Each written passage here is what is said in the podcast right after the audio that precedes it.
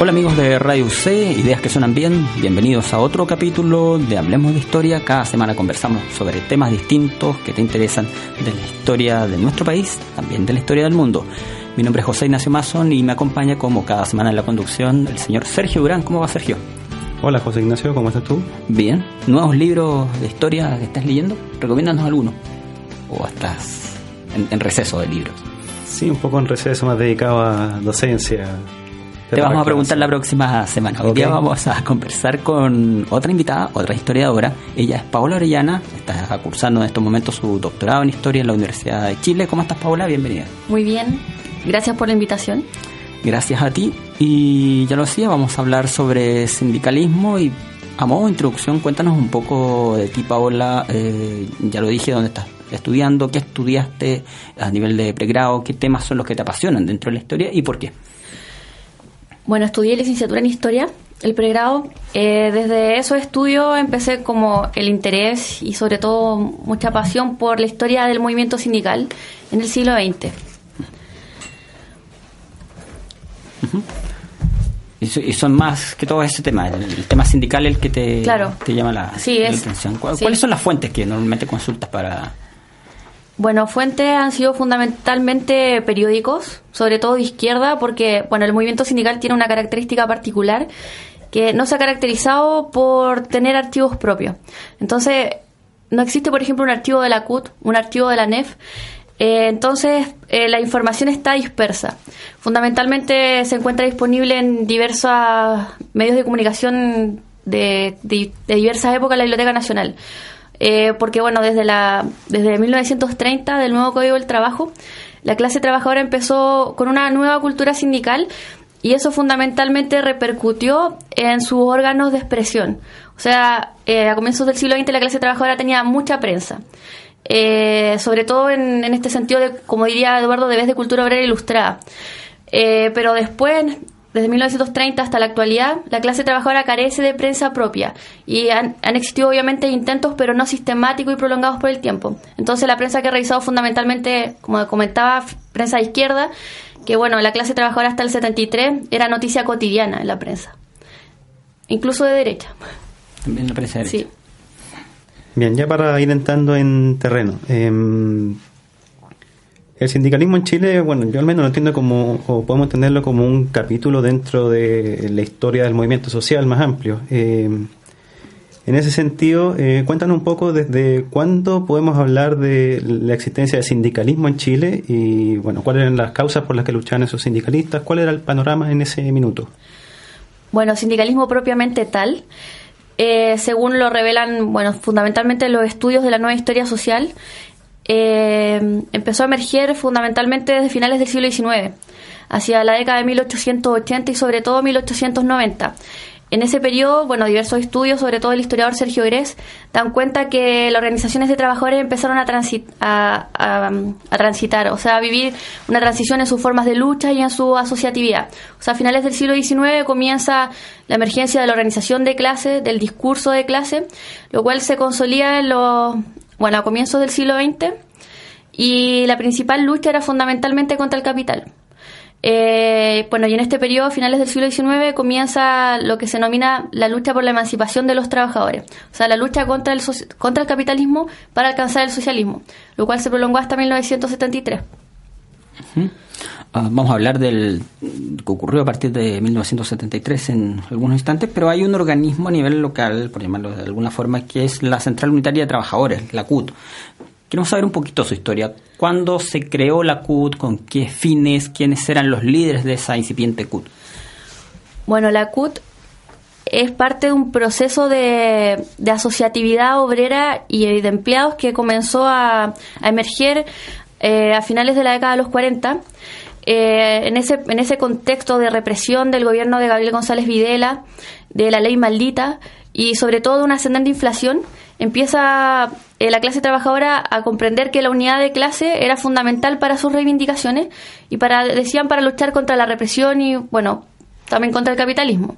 Bueno, la Central Única de Trabajadores, dentro de este proceso unitario que se empieza a generar a nivel nacional, se funda en 1953, el 12 de febrero. Y bueno, la CUT eh, tenía una intención bueno, que lo expresó en su declaración de principios, que era que se declaró que se creaba para luchar contra el capitalismo hasta alcanzar la sociedad sin clase. O sea, quienes han investigado a la CUT concuerdan en que su declaración de principios era una declaración de principios clasista, revolucionaria, más aún se formó como una organización que se decía autónoma, no solo ante el Estado, sino que también ante los partidos políticos. Entonces la CUT declaró que su lucha sería política, pero por sobre los partidos políticos, por la construcción de un proyecto social eh, y propio de los trabajadores. Bueno, lo cual es, eh, es inédito en la historia sindical de nuestro país, eh, sobre todo en cuanto a este sentido de autonomía y de que los trabajadores por sí mismos alcanzarían la emancipación, o sea, sin tutelajes, que había sido una práctica característica del movimiento sindical desde comienzos del siglo XX. Y en cuanto a líderes, ¿quiénes fueron sus líderes? ¿Quiénes podrías destacar en esos años? Como fundadores, por ponerle un nombre. Bueno, eh, la CUT fue, fue creada por, por sindicalistas con de la época de reconocidas tradiciones sindicales y políticas, entre ellos destacaba Clotario Blest, ya presidente de la NEF, un personaje bastante relevante a mediados del siglo XX, bueno, que se transformó en el presidente de la CUT por ocho años. Por otra parte, estaban destacados dirigentes comunistas de la época como Bernardo Araya, eh, otros socialistas que se llamaba Audilio Casanova y un anarcosindicalista Ernesto Miranda. O sea, distintas tendencias políticas tenían líderes claves que fueron parte del consejo directivo de la CUT. ¿Qué tan difícil era hacer sindicalismo en ese momento para darnos un poquito más grande el contexto histórico? ¿Quién gobernaba y finalmente cómo las autoridades de turno vieron esto? Era el gobierno de Carlos Ibáñez del Campo. Bueno, la CUT se funda en un momento en que existía una tolerancia por parte del gobierno de Carlos Ibáñez del Campo hacia la organización sindical. De hecho, a la fundación de la CUT asiste el ministro del Trabajo y el ministro del Interior. Bueno, pero esto eran resabios de, de las promesas populares de, de, Carlos Ibáñez del Campo para alcanzar el poder en 1952. Pero la verdad es que, claro, la época, la coyuntura de la fundación de la CUT era propicia. Todos querían la unidad de los trabajadores, partidos políticos y también el gobierno toleró tal unidad de una central de clase que, como ya señalaba, tenía un discurso revolucionario.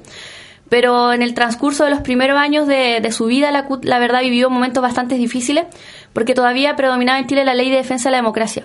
Entonces era un contexto bastante adverso, en que, por ejemplo, un discurso del presidente de la CUT, Clotario Blest, contra el presidente de la República implicaba, por ejemplo, cárcel. O sea, como cualquier discurso contra el orden político, cárcel bajo la ley de defensa de la democracia o relegación. Entonces era un momento difícil de restricciones a las libertades políticas y sindicales por esta ley de defensa de la democracia y también el gobierno de Carlos Ibáñez del Campo, precisamente por el accionar de la, de la CUT, eh, creó también otro decreto ley que era la denominada eh, circular Koch Yáñez, que también eh, establecía que las directivas de los dirigentes de los sindicatos debían pasar primero por la policía política. O sea, la policía política debía dar el visto bueno para, para los dirigentes sindicales.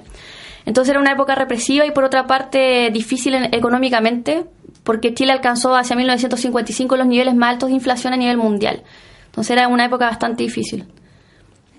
Y eh, para terminar mi, pregunta, eh, estos fundadores de la CUT, eh, estos integrantes primeros de, de, la CUT, por lo que nos cuentas, principalmente era gente de izquierda.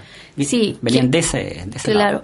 De izquierda, militantes políticos, pero también gente de izquierda sin militancia, como Clotario Blest, y bueno, y también anarcosindicalistas. Y bueno, y era la primera vez en la historia del movimiento sindical que lograba agruparse en una organización anarcosindicalista junto con comunistas porque históricamente habían existido otras organizaciones como la FOCH o la CTC, pero fundamentalmente eran organizaciones de izquierda, en que se, o sea, de izquierda partista, en que se excluían, por ejemplo, los anarcosindicalistas.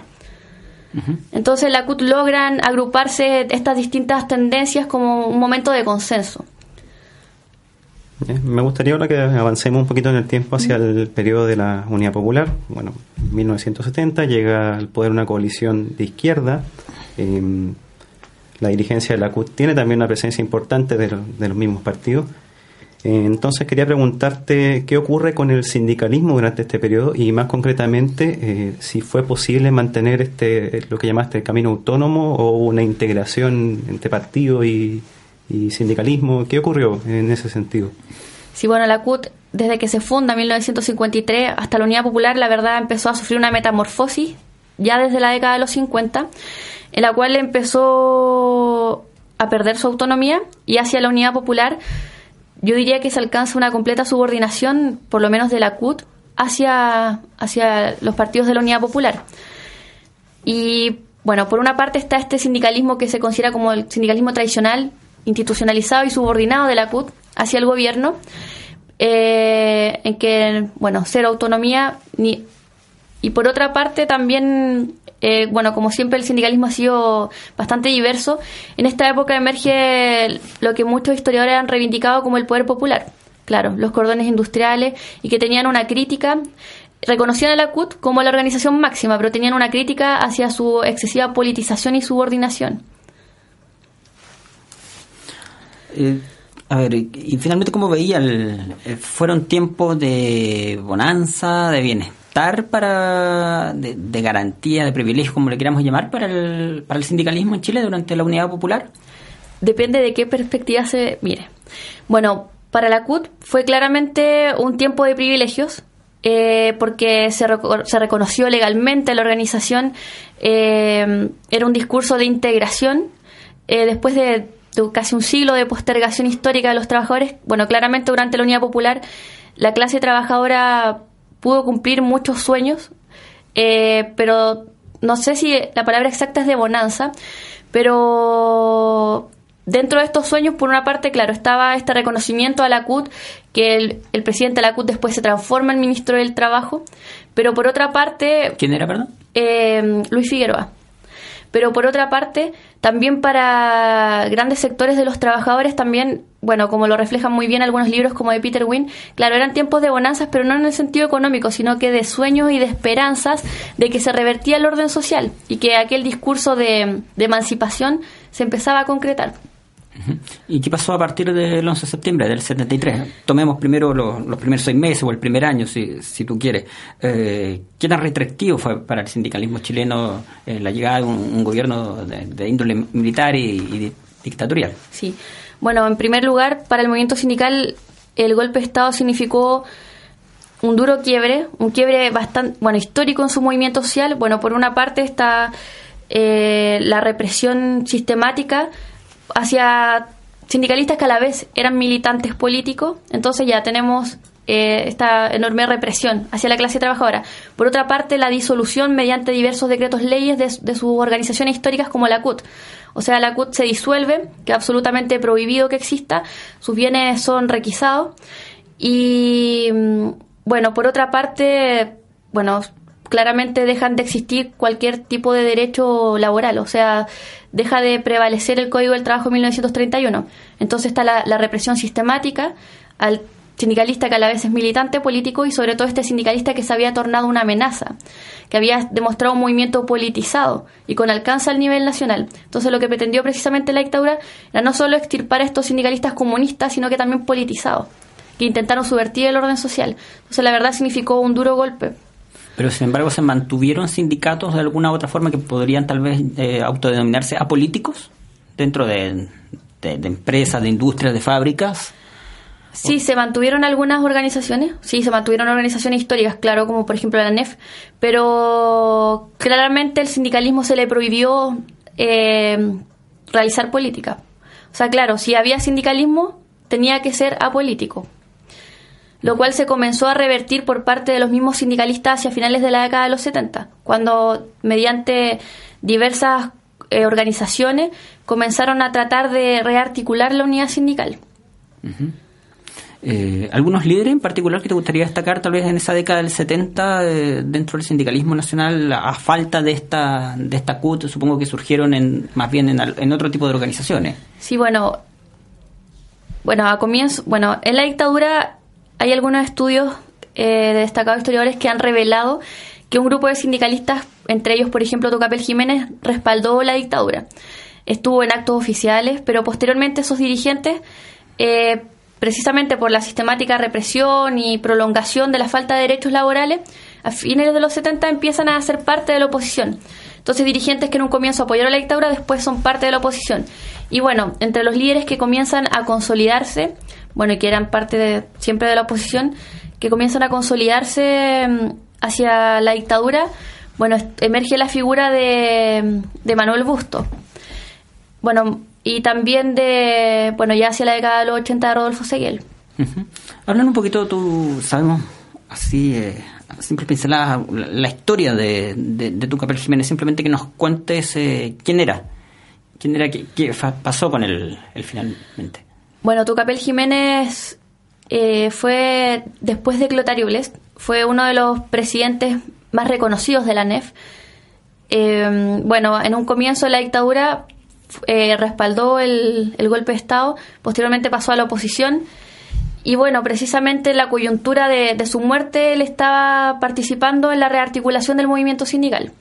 Fue uno de los discípulos de Clotario Blest. O sea, intentó impulsar su legado al interior de la NEF. Pese a que, pese a que Tucapel Jiménez eh, no tenía la misma tendencia política de Clotario Blest, sino que era mucho más moderado. Estás escuchando Radio C, hablemos de historia. Cada semana un tema distinto. Me acompaña en la conducción el señor Sergio Durán. Hoy hablamos con la historiadora Paola Orellana. Está cursando su doctorado en historia en la Universidad de Chile. Don Sergio, usted tiene más preguntas. Sí, voy a hacer eh, bueno dos preguntas en una, si, se pudiera. Em, en la dictadura quería preguntarte por el, el, cambio que hubo a nivel laboral y sindical, pienso en la figura de un, José Piñera, que nos explique un poco qué, qué ocurrió ahí. Y por otro lado, bueno, en, en, historia de la dictadura siempre se establece una distinción entre la década del 70, que fue bueno marcada por la represión, y una década de los 80 en que se reactivan los movimientos sociales y, bueno, eventualmente eso toca también al, mundo sindical. Entonces, primero el, el, cambio a nivel laboral sindical y segundo sobre esta reactivación. Bueno, eh, hacia finales de los 70, precisamente por el accionar opositor de diversos sindicalistas, entre ellos Tucapel Jiménez, Hernol Flores, Eduardo Fogel, ellos comienzan a denunciar eh, la pérdida de los derechos laborales en organizaciones internacionales. Y una central sindical norteamericana, la AFLCO, amenazó a la dictadura con que iba a realizar un boicot de la producción si es que no se restablecían los derechos laborales, hacia 1978. Bueno, precisamente ante esta amenaza, eh, José Piñera tiene la, misión de, crear diversos, bueno, junto con un equipo de especialistas, diversos decretos leyes eh, que, da, que, bueno, que se obtiene como principal resultado el plan laboral, que en, sus aspectos fundamentales rige hasta la actualidad. Bueno, el plan laboral, bueno, es el segundo código del trabajo en nuestro país y surgió en condiciones bastante similares al primer Código del Trabajo, o sea, en tiempos de restricciones de los derechos de los trabajadores. Fundamentalmente el plan laboral tuvo como principal propósito eh, restarle fuerza al movimiento sindical.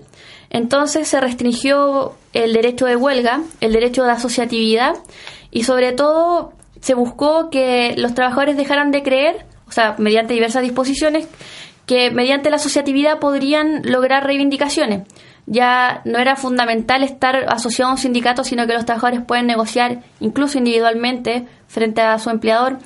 Eh, la huelga tiene muchas restricciones, entonces los trabajadores más bien pierden que ganan con una huelga.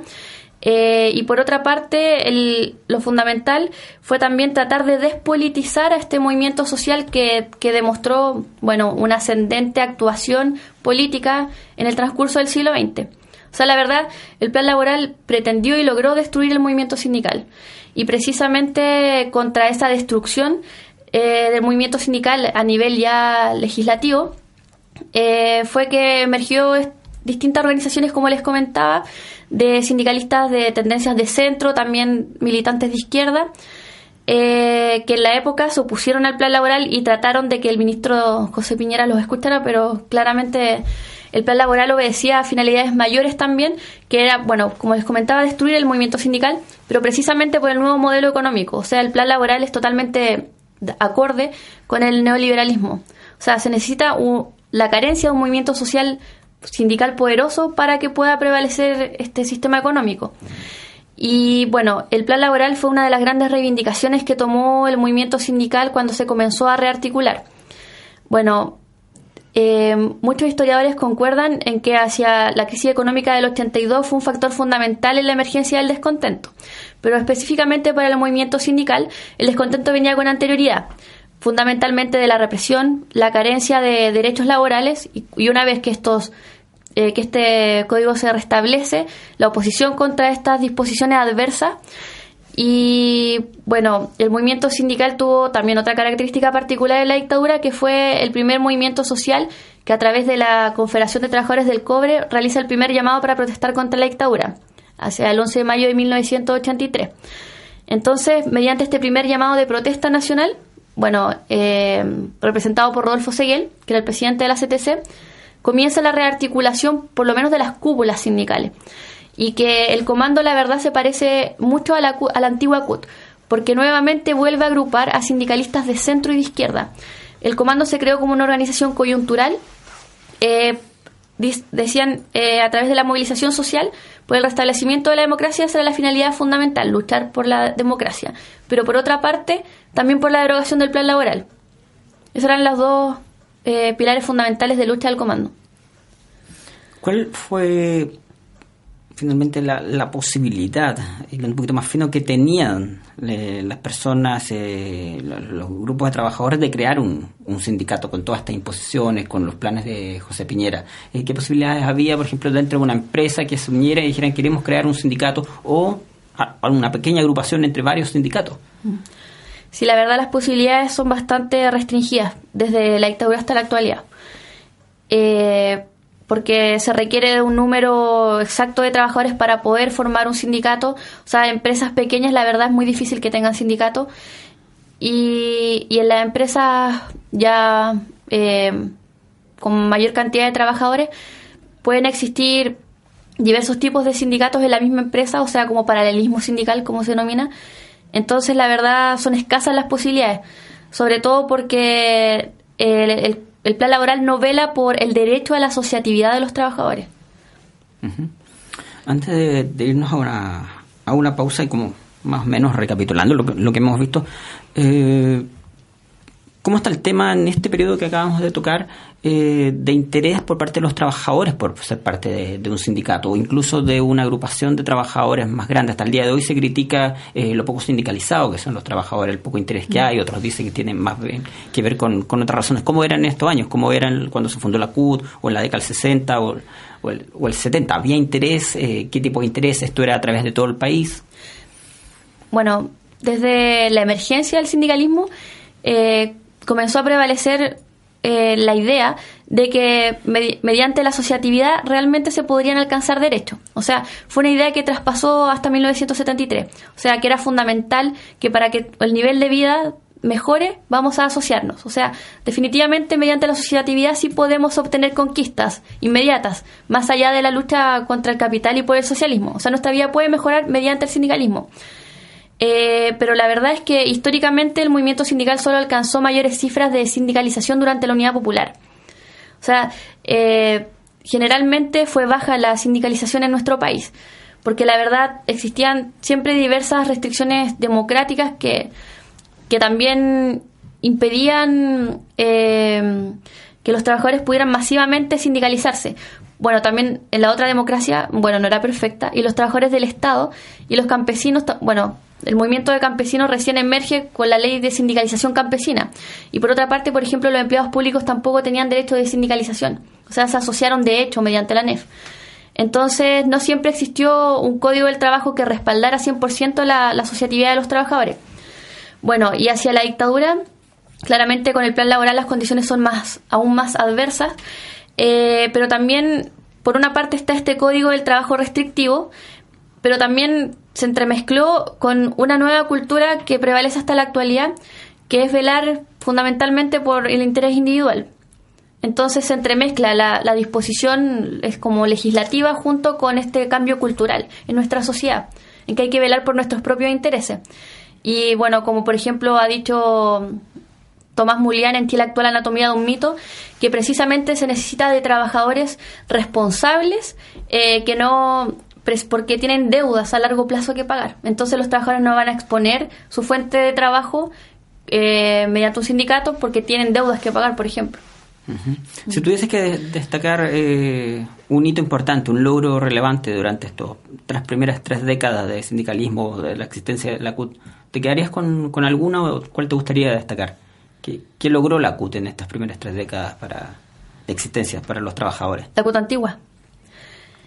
Bueno, fundamentalmente Bueno, la, la verdad es que la CUT no siempre logró todas sus demandas, sus plataformas de lucha. La verdad, eh, yo creo que más que el, que el logro de derechos y conquistas sociales, que de hecho sí los hubo, creo que fue trascendente lograr eh, que el movimiento sindical se transformara en un movimiento social de trascendencia a nivel nacional. Creo que eso fue uno de los principales logros, porque los trabajadores de la CUT no solo pedían, sino que también tenían proyectos políticos y tratar de creer que los trabajadores por sí mismos podrían cambiar eh, el, el, sistema de explotación y también alcanzar mejores condiciones. O sea, creo que eso fue uno de los principales logros.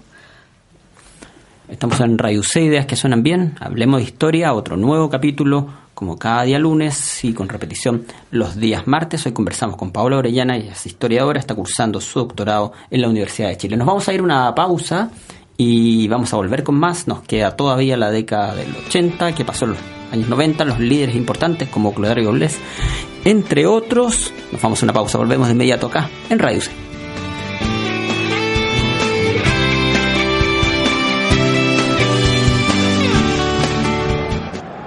No, no, no, no, no, tranquilo, tranquilo, sin, no, no te van a pegar. Somos cinco y es un tiro libre nomás.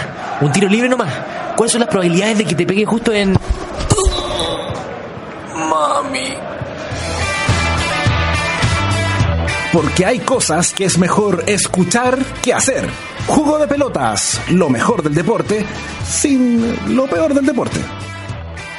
Lunes, miércoles y jueves a las 7 de la tarde Radio C.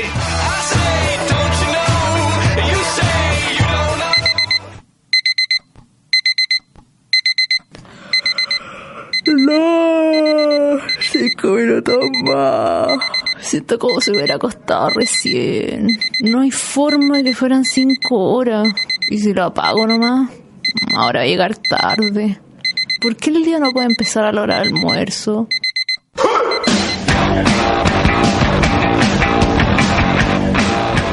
La mañana no tiene que ser espantosa. Escucha Módulo 2 todos los días a las 10 horas. Entrevistas, cultura, conversación y lisa y llana buena onda. Solo aquí en Radio C. Ideas que suenan bien.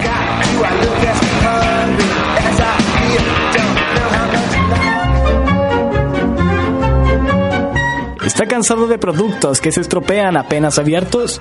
¿Está aburrido de cambiar una y otra vez su Aluma Wallet o su Desenchufator 2000? Preste mucha atención porque te sorprenderemos con algo que realmente te dejará sin palabras. Les presentamos La Juguera. Sí, La Juguera de Radio C.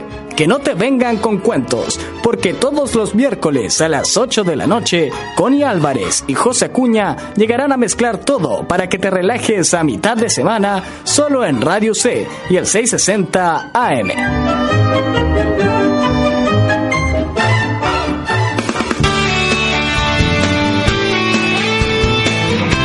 Estamos de vuelta acá en Radio C, ideas que suenan bien. 660 amplitud modulada, radioc.cl. Puedes escucharnos durante toda la semana, las 24 horas del día. Don Sergio Gran me acompaña en la conducción. José Ignacio Mazón es mi nombre. Y hoy conversamos con Paola Orellana.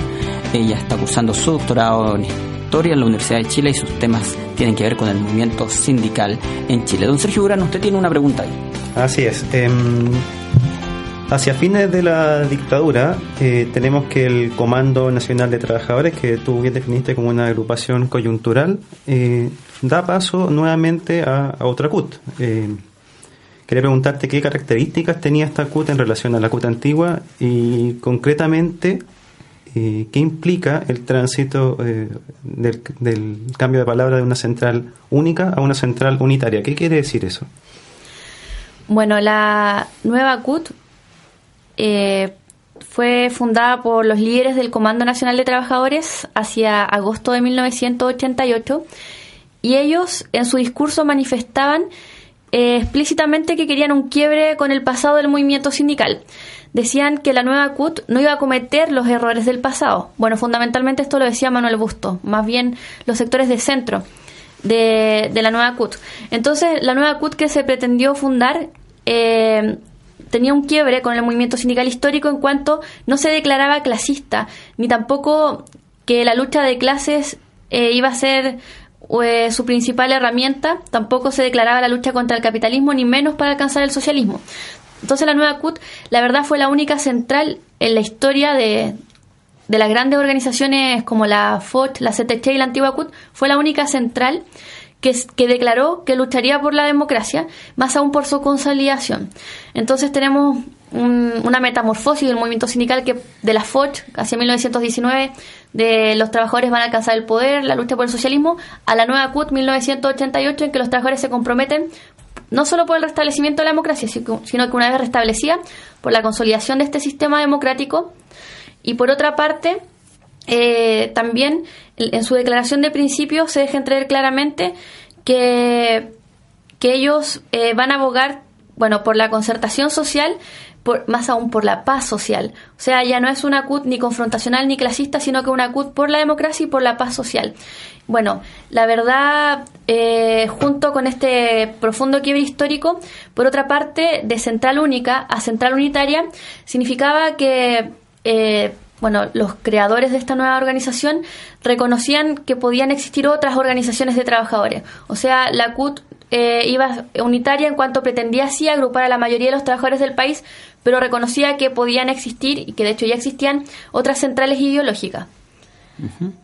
Eh, y estos postulados que tenía la CUT, eh, ¿cuáles destacarías como más importantes y finalmente podían llevarse adelante, viviendo la situación que se vivía? en- Sí, o sea, eh, bueno, esta nueva declaración de principios o estas nuevas características que, que pretendía tener esta organización se comprenden claramente por el contexto histórico que se estaba viviendo. O sea, es fundamental, ya después de la derrota del movimiento popular de 1973, ahora qué es lo fundamental? Bueno, alcanzar la democracia.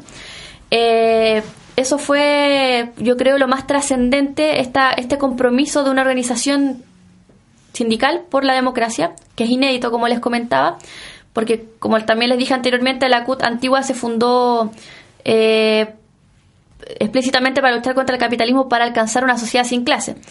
En cambio, esta nueva CUT eh, tiene mm, eh, es parte de un sindicalismo más bien tradicional. Eh, y por otra parte, también se destaca que pese a esta CUT que se pretendía crear por la restauración y consolidación de la democracia, los trabajadores sí de todas formas, sobre todo sus grandes líderes como Manuel Busto o Arturo Martínez, pretendían que la CUT sí fuera influyente en la nueva democracia. O sea, ellos realmente creían que la CUT iba a ser una interlocutora válida con el gobierno, más, no solo de mantener diálogos con el gobierno y con los empresarios, sino que realmente se consideraran las reivindicaciones de los trabajadores por las cuales lucharon toda la dictadura, entre ellas el la derogación del plan laboral y el restablecimiento de un nuevo código del trabajo. ¿Tenía, ¿Existía algún tipo de diálogo? ¿Había alguna posibilidad, aunque sea de manera indirecta, de dialogar entre la CUT y el, eh, algún integrante, por ejemplo, el ministro del Trabajo del régimen militar? ¿O la verdad es que las relaciones estaban totalmente cortadas y no había posibilidad de nada? Bueno, eh, la CUT se funda ya prácticamente casi con el retorno de la democracia, o sea, la coyuntura un poco antes del plebiscito. Eh, la verdad yo no he estudiado si la, la nueva CUT mantuvo un diálogo con, con el régimen militar, eh, pero, pero Tal vez por medio del el cardenal Silva Enríquez, por ejemplo. Algo podría haberse logrado. O sea, yo tengo entendido que, que la nueva CUT ya sabía que nada se podía lograr dentro de ese sistema. Eh, pero precisamente centraron todas sus esperanzas en la, en la concertación. Bueno, y de ahí viene una crítica bastante fuerte de los sindicalistas de esa época a lo que fue la CUT de la transición y de los 90. Ujú. ¿Por qué? Por encontrar alineada a lo que se estaba haciendo. Claro, más bien porque dicen que le entregaron un cheque en blanco a, a la concertación y finalmente ninguno de los de las grandes reivindicaciones fueron consideradas hasta la actualidad. ¿Cuál- ¿Cuáles eran esas? Fundamentalmente eh, la derogación del plan laboral, eh, un código del trabajo en que se recuperaran, decían ellos, las conquistas del pasado, o sea, por las cuales lucharon durante todo el transcurso del siglo XX y que fueron, como ya les comentaba, totalmente derogadas y no consideradas por este nuevo código del trabajo que fue aún peor que el anterior. Bueno, tú nos habías indicado que el- una de las plataformas de la nueva CUT decía relación con el retorno a la democracia y la consolidación de la misma. Eh, en ese sentido, eh, ¿qué cambios adviertes tú eh, en el sindicalismo chileno con el retorno a la democracia, una vez que ya se logra este primer objetivo? Bueno, uno de los fundamentales cambios que ya se pueden ver como en proyección histórica, no solo la coyuntura de la transición, es que el sindicalismo pierde claramente fuerza y relevancia a nivel nacional, ya, es una, ya no es un actor político válido, eh, porque los trabajadores esporádicamente pueden protestar a nivel CUT, por ejemplo, pero, o sea, es, como casi simbólico. Eh, entonces, hay, ese es el primer quiebre que veo. El movimiento sindical ya no es un actor relevante a nivel nacional. Por otra parte, eh, no trata de influir efectivamente mediante una acción sistemática en las políticas públicas, como sí lo realizó en el pasado más allá de declaraciones altisonantes, sino que en los hechos. Eh, por otra parte, bueno, claramente también influenciado por el Código del Trabajo, pero no es determinante. Hay otro quiebre que tiene directa relación con las estrategias del movimiento sindical. Eh, anteriormente, los trabajadores, sobre todo estas grandes organizaciones como la CUT, realizaban huelgas que claramente no eran legales, para grandes paros nacionales. Ya no, ya la CUT no moviliza al país. Eh, o sea, fundamentalmente no es un movimiento social fuerte ni de trascendencia ni con impacto nacional. Y por otra parte, pese que creo veo estos cambios, eh, por otra parte también se prolongan algunas tradiciones históricas del movimiento sindical, fundamentalmente los estrechos vínculos entre lo social y lo político, o sea, entre el movimiento sindical y los partidos políticos. Por ejemplo, para un primero de mayo, en un discurso de presidente Kut, eh, se parece mucho ya a los discursos que, que entablan los partidos políticos de izquierda. O sea, hay no una simbiosis de partido-sindicato como se dio en algún momento con la FOCH, pero sí se puede percibir un, un, estrecho vínculo. O sea, en todos los periodos de la concertación la CUT no fue una oposición.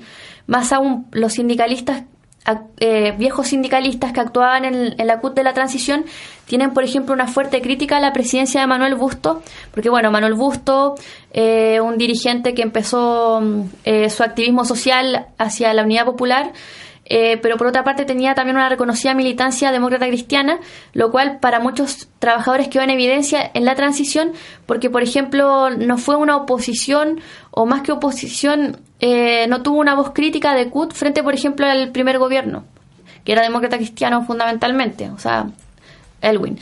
Entonces creo que todavía hay algunas tradiciones como estos estrechos vínculos entre partido y sindicato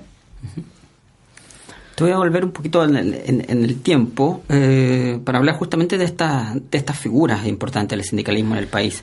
Eh, si bien la CUT no, no existía, eh, ¿tú podrías destacar algún líder natural a nivel sindical en Chile previo a la existencia de la CUT y cuál, sería? Bueno, el primer gran líder del movimiento sindical fue Luis Emilio Recabarren. ¿Quién era esta figura? ¿De dónde surge y por qué tan relevante? Bueno, Luis Emilio Recabarren ha sido estudiado fundamentalmente por los historiadores sociales. Eh, Recabarren militaba en el Partido Demócrata, posteriormente fue uno de los fundadores del Partido Socialista, eh, tenía una activa militancia social eh, por, entre los trabajadores de La Pampa, eh, fundamentalmente fue un agitador social, o sea, en términos, por ejemplo, de lo que creía la élite de la época, pero por otra parte me quedo yo con la interpretación de Gabriel Salazar que Luis Emilio Recabarre fue tejedor de soberanía y de asociatividad popular. Bueno, fue uno de los líderes sociales más queridos de la historia de nuestro país y cuyo legado no fue prolongado. Eh, y por otra parte, quien sí intentó prolongar el legado de Luis Emilio Recabarren, sobre todo creyendo en la fuerza y asociatividad de la clase trabajadora para que ésta alcanzara el poder, fue Clotario Blest. O sea, Clotario Blest fue un discípulo eh, reconocido de Luis Emilio Recabarren, pero desde la asociatividad popular, no desde el campo de los partidos políticos. Entonces, el segundo gran líder del movimiento sindical eh, fue Clotario Blest. Bueno, y la verdad, en los últimos años me he dedicado a investigar a Clotario Blest y, bueno, para mí fue sorprendente conocer en profundidad sus planteamientos, porque la verdad, la gran mayoría de los estudios que existen sobre Clotario Blest lo reivindican eh, desde el cristianismo, prácticamente como un sujeto muy puro y muy santo. O sea, se reivindica y se recuerda más bien su vida ejemplar. O sea, un tipo que postergó su vida personal, no se casó, no tuvo hijos, no, no, no salía, por ejemplo, postergó su, toda su vida para dedicarse a los trabajadores. Entonces, por ejemplo, cuando Clotario muere, en 1990, algunos ministros del trabajo, por ejemplo, dicen, bueno, Clotario Blest luchó siempre por derechos para los trabajadores, incluso un una prensa de la época, cuando muere Clotario Blest, dicen, bueno, y Clotario Blest junto a los presidentes de Chile luchó por los trabajadores. Entonces hay como una especie de confusión y manto, un mito en torno a la memoria histórica de Clotario Blest. Y bueno, bajo mi, mi interpretación basada en mi investigación, eh, yo sostengo que Clotario Blest no solo fue un gran dirigente sindical, sino que mantuvo un proyecto histórico para la clase trabajadora, para el movimiento sindical, en que buscó renovar la cultura sindical y política de la clase trabajadora para que emergiera un movimiento social de trascendencia histórica. O sea, Clotario Blest creyó en la autonomía y en la unidad de la clase trabajadora en una organización como la CUT, precisamente para que los trabajadores por sí mismos y los partidos políticos pudieran construir una nueva democracia. Y eso Clotario Bles, ese proyecto histórico lo trazó en su presidencia en la CUT y lo prolongó hasta los últimos días de su vida, hasta 1990. ¿Cuántos años estuvo más o menos presente en la, en la escena pública nacional como sindicalista, forjando estas ideas y estos proyectos? Bueno, en la escena pública estuvo entre la década de 1940 hasta comienzos de 1960. Primero como presidente y fundador de la NEF, después como presidente y fundador de la CUT hasta 1961. O sea, fue un hombre trascendente a mediados del siglo XX.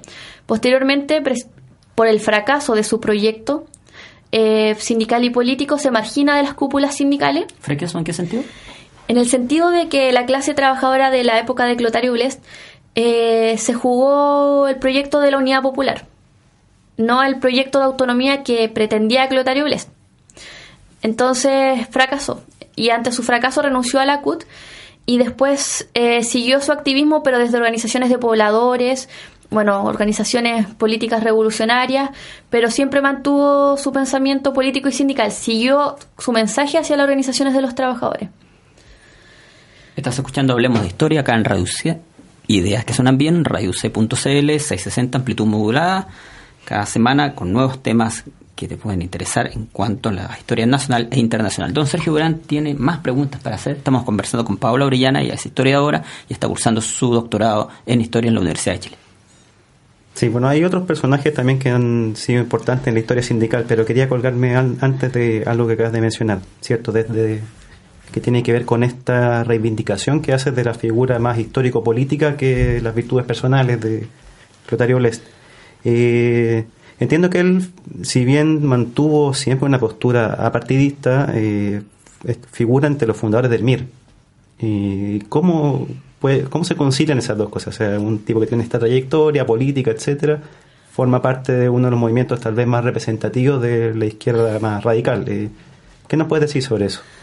Bueno, Clotario Blest, hacia finales de la década de los 50, eh, comenzó a vivir una radicalización antes de la Revolución Cubana bueno, se acentuó con la Revolución Cubana, pero su radicalización eh, comenzó a ascender precisamente por los múltiples fracasos de la CUT. Bueno, Clotario Blest venía siendo dirigente social desde organizaciones de, de, trabajadores cristianos desde la década del 20. O sea, la década de los 50 ya tenía casi 30 años de trayectoria por los trabajadores, pero precisamente él primero creyó que los trabajadores sí debían entablar, por ejemplo, sus eh, reivindicaciones ante los poderes públicos.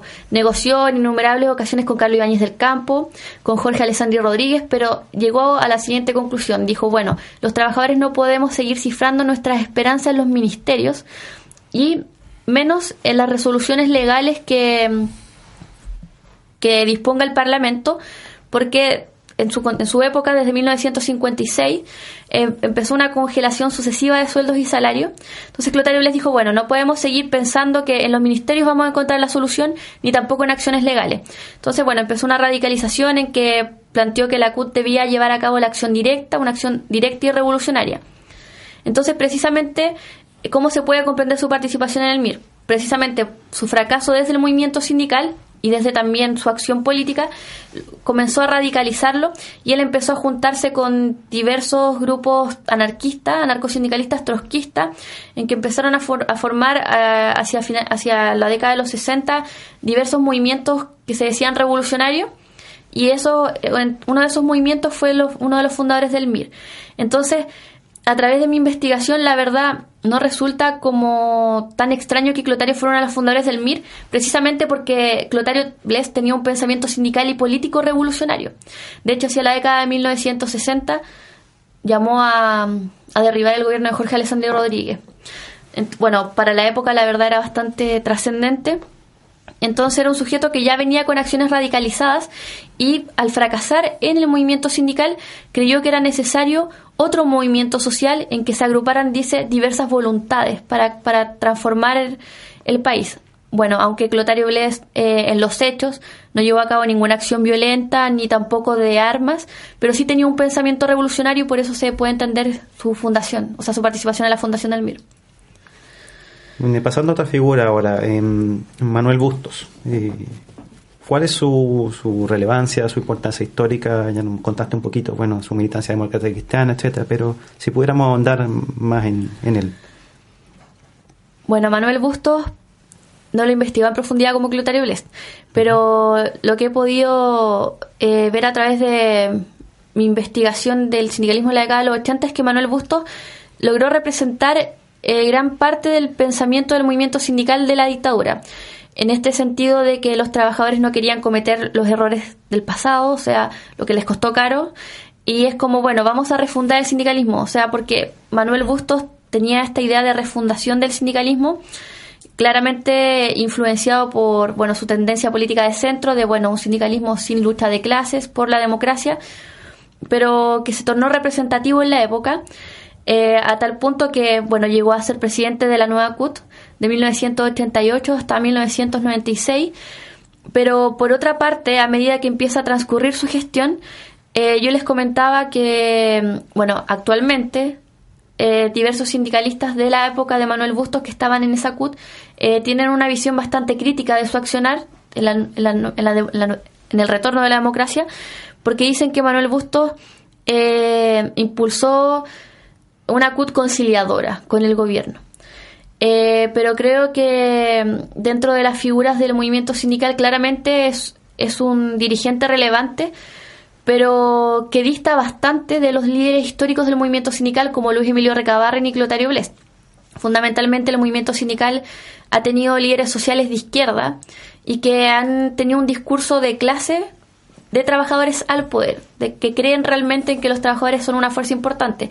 En cambio, Manuel Bustos sí creía, que los trabajadores eran una fuerza importante, pero más bien en colaboración por, el por, la, por la consolidación de la democracia. O sea, un discurso claramente distinto, influenciado por el contexto político de la época, pero también por la propia experiencia de este sujeto, que era militante demócrata cristiano, como ya sabíamos. En ese sentido, ¿qué tan permeable era el movimiento eh, sindical, en particular la CUT, eh, de parte de los partidos políticos? Me refiero en especial eh, del Partido Socialista y de la Democracia Cristiana. Y tal vez algo, estoy hablando a la segunda mitad de los 80 del recién constituido Partido por la Democracia. La verdad es que actualmente faltan estudios que revelen es, esa relación entre los partidos y los sindicatos.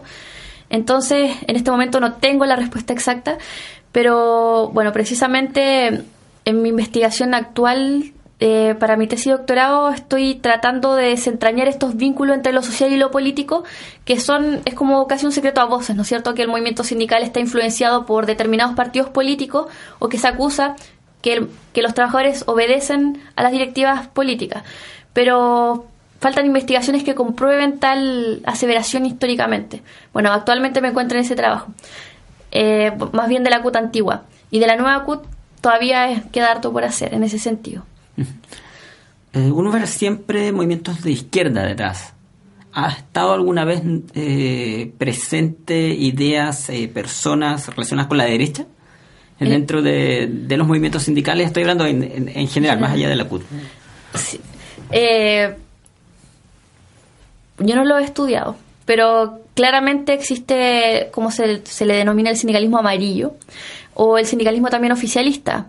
Eh, por ejemplo, en la época de Carlos Ibáñez del Campo, cuando emerge esta antigua CUT que se, se decía poderosa, o de hecho tuvo relevancia al punto de paralizar el país hacia, hacia mediados de la década de los 50, por ejemplo, existen eh, intentos de Carlos Ibáñez del Campo por crear otras centrales de trabajadores adictas al gobierno. O sea, claramente si han existido, bueno, también eh, hay otras investigaciones para la época de la dictadura que se demuestran también los intentos de, de Pinochet por, por crear organizaciones sindicales pro dictadura oficialista, pero han sido intentos que no han fructificado históricamente. O sea, eh, como gran tendencia histórica, pese a su, su, diversidad, el movimiento sindical se caracteriza sobre todo por la presencia mayoritaria de sectores de izquierda y, y después de la década de los 50 de centro.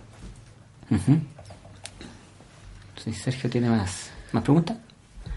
Al respecto, ¿te quedan más dudas al respecto yo? No, que tal vez ahondar un poco en el, en, en el surgimiento de, o en la presencia de estos grupos sindicales no, no de izquierda, eh, recuerdo, o, o, amarillo, como se le llama también informalmente. Eh, ¿Qué ocurre, por ejemplo, en la Unidad Popular con el caso de los trabajadores del cobre, que protagonizaron tal vez una de las manifestaciones opositoras más, más importantes en, en el periodo de la Unidad Popular? Eh, no sé si has estudiado ese episodio o... No, la verdad no he estudiado ese episodio. O sea, eh, sé que existe, es que bueno, durante la Unidad Popular, ya la organización ya oficial, como ya lo hemos conversado, es la CUT, pero claramente también existe oposición sindical, bueno, como tú lo mencionas, de trabajadores del cobre por reivindicaciones específicas, pero también eh, está este sindicalismo que intenta que los hechos sobrepasa eh, la, los dictámenes o el proyecto de la Unidad Popular. Entonces, eh, la verdad yo me he enfocado más bien en el sindicalismo más de izquierda. No, no he estudiado el episodio de los trabajadores del cobre. En los últimos 6-7 minutos que nos quedan de, de, conversación, sería bueno, tal vez hay gente que nos está escuchando y que pueda estar interesado en seguir ahondando sobre estos temas. Eh, nos gustaría saber un poco eh, finalmente a qué libros has recurrido, a qué fuentes en, concreto, cuáles de estas recomendarían si alguien quiere interiorizarse más sobre lo que ha sido el movimiento sindical en el país. O incluso nombrarnos algunos profesores que, que sepan más al respecto. Bueno, en mi formación ha influido fundamentalmente el profesor Gabriel Salazar, también el profesor Sergio Irés. Eh, les recomiendo leer todo lo que ellos han publicado sobre el tema. Eh, también, bueno, y con respecto a mis lecturas eh, específicas de movimiento sindical, bueno, he tenido que leer todo lo que ha escrito los historiadores marxistas clásicos, que pese a que sea antiguo y, y sesgado ideológicamente, es necesario leerlo. Y por otra parte, bueno, existen pocos estudios actuales con miradas renovadas sobre el movimiento sindical, pero hay obras eh, bastante clásicas ya y que son eh, de gran excelencia, como por ejemplo Trabajadores del, o sea, Tejedores de la Revolución de Peter Wynne, también el estudio de Frank Gaudichot sobre los cordones industriales. Eh, la verdad es que sobre poder popular y cordones industriales hay muy buenos estudios, pero aún faltan trabajos sobre la asociatividad de los trabajadores como tradicional, como la CUT, por ejemplo. Bueno, por eso también estoy dedicada a eso. Eh, pero, por otra parte, eh, son fundamentales todos los aportes de, la nueva historia social, bueno, que se han centrado fundamentalmente en los trabajadores de finales del siglo XIX y comienzos del siglo XX. Los trabajos de Julio Pinto, eh, también de Mario Garcés, eh, sobre los trabajadores de, de una época en que, bueno, de comienzos del siglo XX, en que se ha reivindicado como los proyectos políticos, populares y autónomos que tenían ellos. La verdad, recomiendo tratar de seguir eh, distintos libros sobre clase trabajadora en distintos momentos históricos para tener como una perspectiva más general de la clase trabajadora y tratar de distinguir como las tradiciones históricas también y los cambios, para ir vislumbrando tradiciones y cambios, como esa mezcla. Y la última pregunta ya más uh, de, de, carácter personal, que, ¿en qué estás exactamente hoy? Nos decías en la tesis, ¿en qué parte de esta tesis de, de, de doctorado eh, estás eh, metida y, qué, te apasiona más de este trabajo de, investigación según lo que has podido descubrir? Bueno, ahora actualmente en este semestre estoy preparando mi examen de calificación que es sobre la CUT antigua en la época de Clotario Blest, o sea, entre 1953 y 1962 la verdad es que quiero tratar de llegar más allá de una historia de hechos, como más allá de una narración, como les comentaba, tratar de desentrañar los vínculos entre lo social y lo político en un movimiento social, específico el movimiento sindical, porque creo que la gota antigua también está mitificada, entonces creo necesario eh, tratar de descubrir cómo su accionar real, más allá del discurso, o sea, entremezclar discurso y práctica, y eh, con los vínculos con, los partidos políticos, que es un tema que solo fue estudiado por Alan Angel, pero hacia 1973, y no en profundidad en una organización como la CUT. Paola Orellana, eh, te damos las gracias por haber venido el día de hoy acá a Radio C. Gracias a ustedes. Y a ver, si pudieras solamente, eh, en el dos minutos que nos están quedando, eh, no sé, para quienes estén más interesados, una cuestión más metodológica, eh, tus trabajos tienen que ir más eh, o están más enfocados en la Biblioteca Nacional, por ejemplo. Eh, o, me equivoco, va, claro, por ahí. Sí, es que como les comentaba, el movimiento sindical no hay un en mi caso, lo que investigo la CUT, no hay un archivo CUT. Eh, Clotario Blest tenía un archivo personal, pero eso se perdió, en que él recuperaba todos los documentos del movimiento sindical, pero está perdido. Entonces, ante esta carencia como de un archivo de una organización sindical, claro, eh, recurro a la Biblioteca Nacional, que es como el lugar donde está la mayoría de los periódicos de nuestro país, y de también hay algunos boletines sindicales dispersos, pero existen. Entonces, ¿Emitidos por quiénes esos boletines?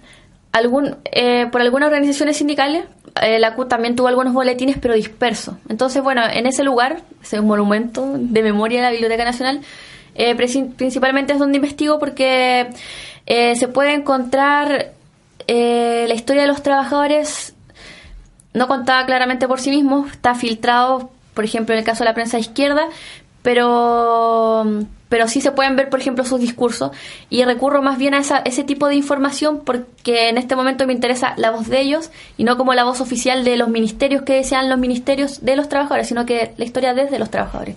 Un trabajo bastante difícil, la verdad, el, poder unir todo eso que vas encontrando, porque si está disperso, lo de Clotario no está. Ah, bueno, eh, precisamente, claro, falta lo de Clotario, pero la verdad es que a través de la prensa sí, sí puedes reconstruir una historia del movimiento sindical o de un líder social. Ahora sí, Paula, gracias nuevamente por haber venido acá a Radio Será hasta una próxima ocasión. Mucha suerte en la investigación que estás llevando adelante. Don Sergio Urán, próxima semana nos encontramos otra vez acá en Hablemos de Historia. Así es. Y los dejamos con la programación que continúa acá en Radio mi nombre es José Ignacio Mazón, eh, Sergio Urán estuvo en la compañía para como cada semana y nos encontramos la próxima semana otra vez a las 14 horas y también a las 23 con repetición el día martes en la mañana a las 9 de la mañana y después queda, ojo, el podcast eh, disponibles en rayuc.cl. Muchas gracias por la compañía, hasta la próxima.